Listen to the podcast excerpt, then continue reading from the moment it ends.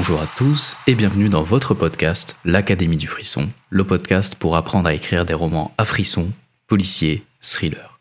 Je suis Pierre Verja et aujourd'hui nous allons aborder un sujet passionnant et crucial pour écrire un roman policier réaliste et captivant, les notions d'enquête judiciaire à connaître absolument. Comprendre les méthodes et les étapes de l'enquête est essentiel pour donner de la crédibilité à vos récits et garder les lecteurs en haleine. Dans cet épisode, je vais vous présenter quelques notions clés d'enquête judiciaire à intégrer dans tous vos romans, policiers ou thrillers.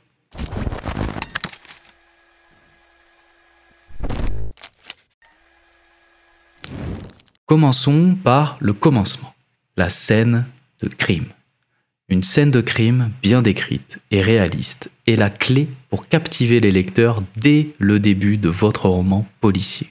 Familiarisez-vous avec les protocoles utilisés par les forces de l'ordre pour sécuriser une scène de crime, préserver les preuves et effectuer des relevés. Pensez aux détails tels que les techniques de photographie, de relevé d'empreintes digitales et de prélèvement d'ADN. Bon, tout ce que je vous raconte là semble un petit peu du charabia. Donc, voici un résumé des principales étapes d'une scène de crime dans une enquête policière pour que vous ayez une base solide. Première étape, sécuriser la scène de crime. Les premiers intervenants, tels que la police ou les techniciens en identification criminelle, sécurisent la zone pour éviter toute contamination ou altération des preuves. Ils établissent un périmètre de sécurité et empêchent l'accès non autorisé. Deuxième étape, évaluation préliminaire. Les enquêteurs effectuent une évaluation préliminaire de la scène pour déterminer la nature du crime, rechercher des victimes potentielles et identifier les éléments clés nécessitant une attention particulière. Troisième étape, la préservation des preuves. Les enquêteurs veillent à préserver toutes les preuves présentes sur la scène. Cela inclut la photographie, la collecte d'empreintes digitales, le prélèvement d'échantillons ADN, la récupération de fibres, de cheveux, d'armes potentielles, etc. Ils utilisent des techniques appropriées pour minimiser les dommages ou la contamination des preuves. Quatrième étape, la documentation détaillée. Les enquêteurs documentent méticuleusement la scène de crime en prenant photographies, en réalisant des croquis et en prenant des notes précises. Ils notent l'emplacement des preuves, les points d'entrée et de sortie, les blessures éventuelles, les traces de lutte éventuelles, les marques distinctives et toute autre information qu'ils jugeront pertinente. Cinquième étape, la recherche minutieuse. Les enquêteurs effectuent une recherche approfondie de la scène de crime en utilisant des techniques spécifiques pour détecter les preuves cachées. Ils utilisent par exemple des lampes de lumière noire pour relever des taches de sang, des poudres réactives pour les traces de sang invisibles, des détecteurs de métaux pour trouver des projectiles. Sixième et avant-dernière étape, interrogation des témoins. Si des témoins sont présents sur la scène ou à proximité, les enquêteurs les interrogent pour obtenir des informations sur ce qu'ils ont vu, entendu ou remarqué. Ces témoignages peuvent évidemment fournir des indices très importants l'enquête. Et enfin, dernière étape, fermeture de la scène de crime. Une fois que toutes les preuves ont été collectées et que toutes les informations nécessaires ont été recueillies, les enquêteurs ferment la scène de crime. Je suis sûr qu'à l'écoute de ces sept étapes, vous avez reconnu la majorité d'entre elles si vous lisez régulièrement du roman policier. Et je suis sûr également que ces sept étapes vont vous permettre de vous inspirer sur des pistes éventuelles, sur des suspects éventuels, ou en tout cas que ça vous permet d'un peu mieux comprendre le processus d'une scène de crime. Et évidemment, en intégrant ces éléments dans votre écriture, vous créerez une scène de crime convaincante et immersive.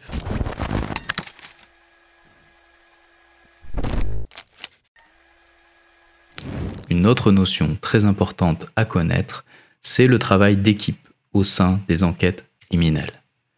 Les enquêteurs travaillent souvent en collaboration avec d'autres spécialistes, tels que les techniciens en identification criminelle ou TIC, les analystes de données, les psychologues criminels ou les experts médicaux légaux. Pensez à inclure ces personnages et à décrire leur rôle dans votre histoire.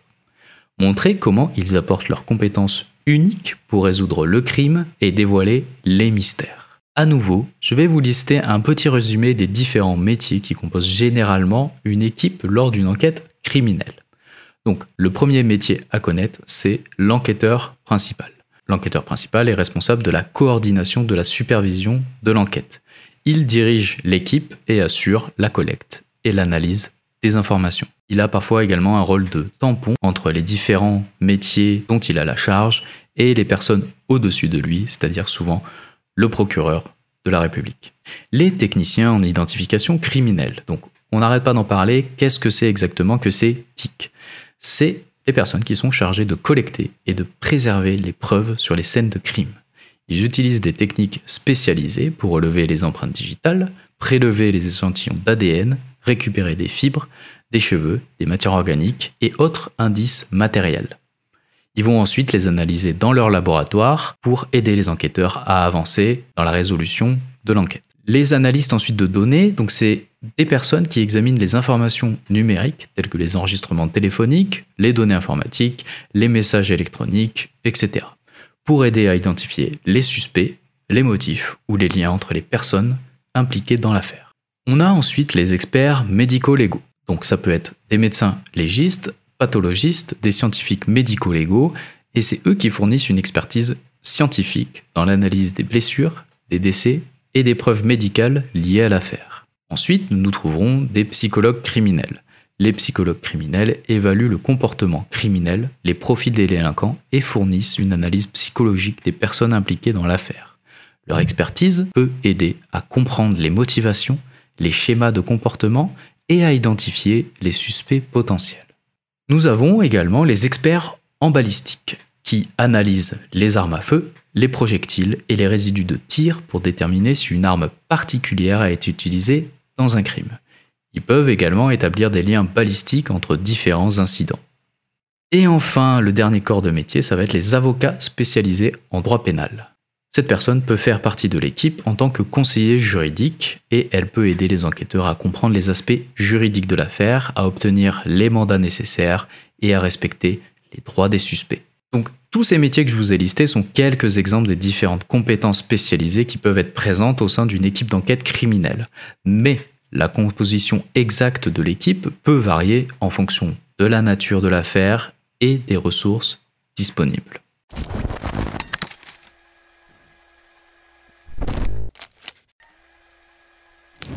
Si vous êtes lecteur de polar ou si vous êtes écrivain de polar, s'il y a bien une scène que l'on retrouve à chaque fois dans les romans, c'est bien l'interrogatoire. Qu'il soit formel, c'est-à-dire dans une salle d'interrogatoire, ou qu'il soit informel, c'est-à-dire on va dire un peu plus euh, sous le manteau, un petit peu plus à la dure, les interrogatoires font partie des piliers de la littérature policière. Lorsque vous écrivez les interrogatoires, soyez attentifs aux techniques utilisées par les enquêteurs pour obtenir des informations. Familiarisez-vous également avec les approches telles que la confrontation, la manipulation psychologique ou l'utilisation de preuves pour faire pression sur les suspects. On va voir ensemble quelques petites techniques d'interrogatoire en détail.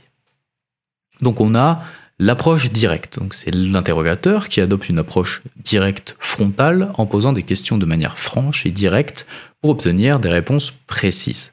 Cette technique vise à établir une communication claire et à encourager le suspect à fournir des informations. On a également la confrontation, l'interrogateur qui confronte le suspect avec des preuves ou des témoignages accablants pour le pousser à avouer ou à fournir des informations supplémentaires. Cette technique vise à faire prendre conscience au suspect de la solidité des preuves à la disposition des enquêteurs. Nous avons également la manipulation psychologique. L'interrogateur utilise des tactiques de manipulation pour influer sur les émotions et les pensées du suspect. Cela peut inclure la création d'un sentiment de confiance, de sympathie ou de culpabilité afin de faciliter l'obtention d'informations. Nous avons également ce qu'on appelle la stratégie de pression. Donc c'est l'interrogateur qui peut utiliser la stratégie de pression pour mettre le suspect sous tension, l'incitant ainsi à révéler des informations. Cela peut prendre la forme de menaces voilées, d'une mise en scène d'une situation stressante ou la suggestion que la coopération du suspect peut être bénéfique pour sa situation. L'écoute active. L'interrogateur pratique euh, une écoute active et attentive en observant les réactions verbales et non verbales du suspect. Cela permet de détecter des contradictions, des hésitations, des mouvements de stress, des signes de mensonge ou de nervosité, ce qui peut guider les questions ultérieures. L'utilisation de pauses également. L'interrogateur peut utiliser des pauses prolongées pendant l'interrogatoire pour créer une tension et inciter le suspect à combler le silence en fournissant des informations supplémentaires ou en entrant dans une introspection qui pourrait le faire avouer soit le crime, soit certaines informations capitales. Enfin, une autre technique, c'est l'utilisation de jeux de rôle. Dans certains cas, l'interrogateur peut adopter une identité différente par exemple celle d'un complice, d'un témoin ou d'une personne sympathique, afin de gagner la confiance du suspect et d'obtenir des informations clés. Vous connaissez cette technique du jeu de rôle avec le fameux bad cop, good cop, euh, bon flic, mauvais flic, où il va y avoir une dualité entre un flic qui va être volontairement très sympathique et un autre flic qui va euh, volontairement être désagréable pour essayer de faire flancher le suspect.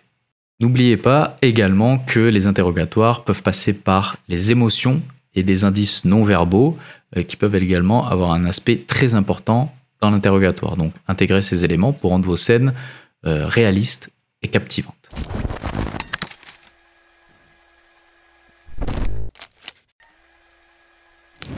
La recherche juridique, c'est un élément clé de votre enquête. Les enquêteurs doivent connaître la loi et les procédures pour garantir que les preuves sont recueillies légalement et que les droits des suspects sont respectés. Renseignez-vous sur les mandats de perquisition, les écoutes téléphoniques, les arrestations et les droits des suspects lors des interrogatoires. En comprenant ces aspects juridiques, vous créez une ambiance authentique et crédible dans votre récit. Enfin, gardez à l'esprit que les enquêtes judiciaires sont rarement linéaires. Les obstacles, les fausses pistes, les rebondissements font partie intégrante d'une intrigue de roman policier.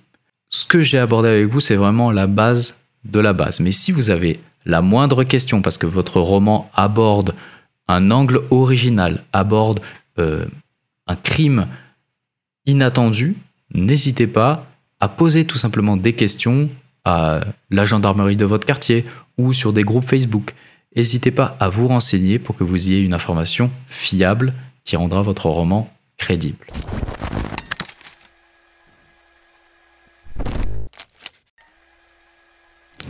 Voilà, nous avons parcouru quelques notions clés d'enquête judiciaire à connaître pour écrire un roman policier réaliste. On n'a fait que survoler ces notions, donc je vous invite grandement à vous documenter, à lire des bouquins, à interroger de véritables policiers pour que vous ayez des informations beaucoup plus fournies que ce que j'ai pu faire dans cet épisode de podcast. En comprenant les méthodes d'investigation, la collecte de preuves, le travail d'équipe, les interrogatoires, la recherche juridique et les rebondissements, vous serez en mesure de créer des récits captivants qui emmèneront vos lecteurs dans une véritable enquête criminelle. N'oubliez pas qu'on ne vous demande pas d'être strictement réaliste et de connaître autant que peut connaître un lieutenant de police. On vous demande simplement d'avoir une base solide de crédibilité pour éviter que votre lecteur sorte du récit en voyant une information qu'il jugera farfelue ou euh, tirée par les cheveux. En tant qu'auteur policier, on ne vous demande pas de devenir lieutenant de police, on vous demande d'avoir des bases solides pour ne pas faire d'erreur de crédibilité. Et surtout, n'oubliez pas que l'écriture de romans de frisson, ça s'enseigne. Donc si vous êtes intéressé pour apprendre toutes les techniques nécessaires à l'écriture d'un roman policier captivant, je vous invite à visiter le site académiedufrisson.fr. Vous y trouverez des formations complètes qui vous apprendront pas à pas à écrire le roman policier de vos rêves. Moi, je vous laisse là, portez-vous bien et écrivez bien. Ciao